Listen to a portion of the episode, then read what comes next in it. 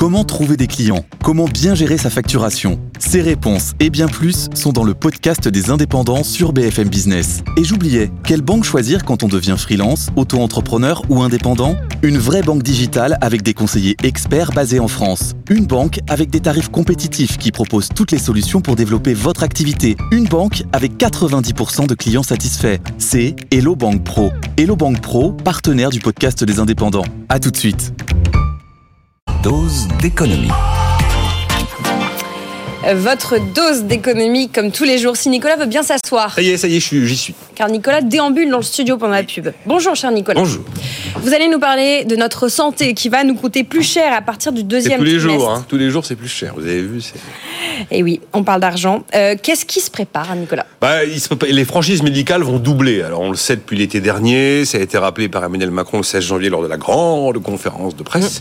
Et donc c'est engagé depuis hier par le gouvernement. Qu'est-ce que ça veut dire? Ça va s'étaler entre fin mars et début de l'été.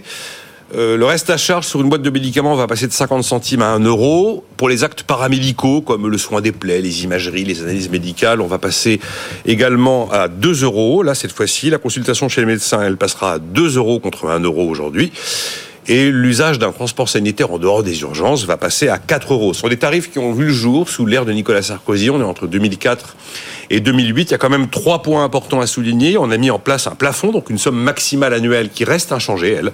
50 euros maximum. Ça évite de voir, euh, eh bien, la facture exploser pour des gens qui ont des, des pathologies lourdes.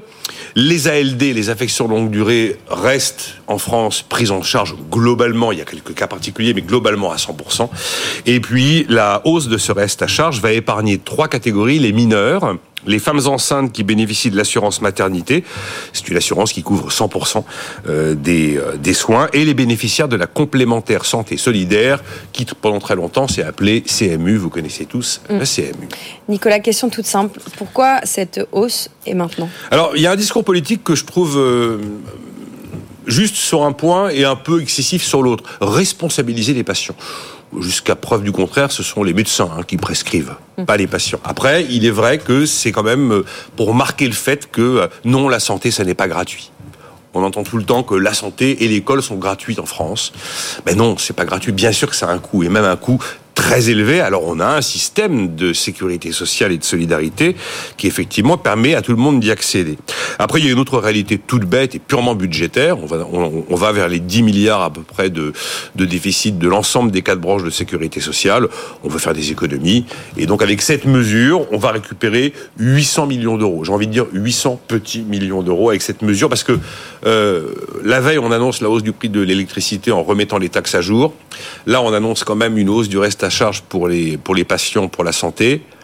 Euh, le crédit politique que ça coûte était très très très très élevé pour 800 millions d'économies financières. Demain, vous allez nous parler d'une nouvelle hausse? Je sais pas. Euh, alors je peux toujours vous en trouver si je cherche, mais ce serait de la mauvaise foi d'en chercher volontairement.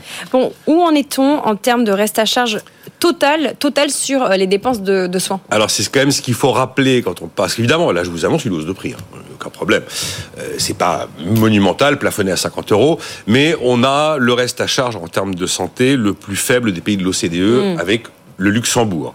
J'ai repris les chiffres tout récents de la Caisse nationale d'assurance maladie. La facture moyenne d'un Français en termes de soins est à peu près de 3500 euros et son reste à charge aujourd'hui est de 250 euros. Je précise quand même qu'il y a des restes à charge zéro pour les 11 millions euh, de malades atteints d'affections longue durée, ou quasi zéro, on va dire, hein, euh, et également les 5,2 millions de bénéficiaires de la complémentaire santé solidaire. On a aussi mis en place en 2020 et 2021 un reste à charge zéro sur certains équipements optiques, sur certains actes dentaires, et l'année suivante, on a ajouté un reste à charge zéro sur certains équipements auditifs, pour les prothèses auditives. Alors la mesure qui est confirmée hier et qui est donc engagée pour le deuxième trimestre, c'est purement une hausse de prix. Il y a là, il y a, il a pas de problème. Après, il y a une. Alors évidemment, l'avantage pour le gouvernement, c'est que vous avez un effet immédiat. Vous allez dans, les mois qui suivent, tout de suite, avoir des dépenses en moins. Il n'y a aucun problème puisque le reste à charge augmente. Donc c'est la, c'est la petite solution à la petite semaine technique pour apporter une réponse immédiate à, à une difficulté financière.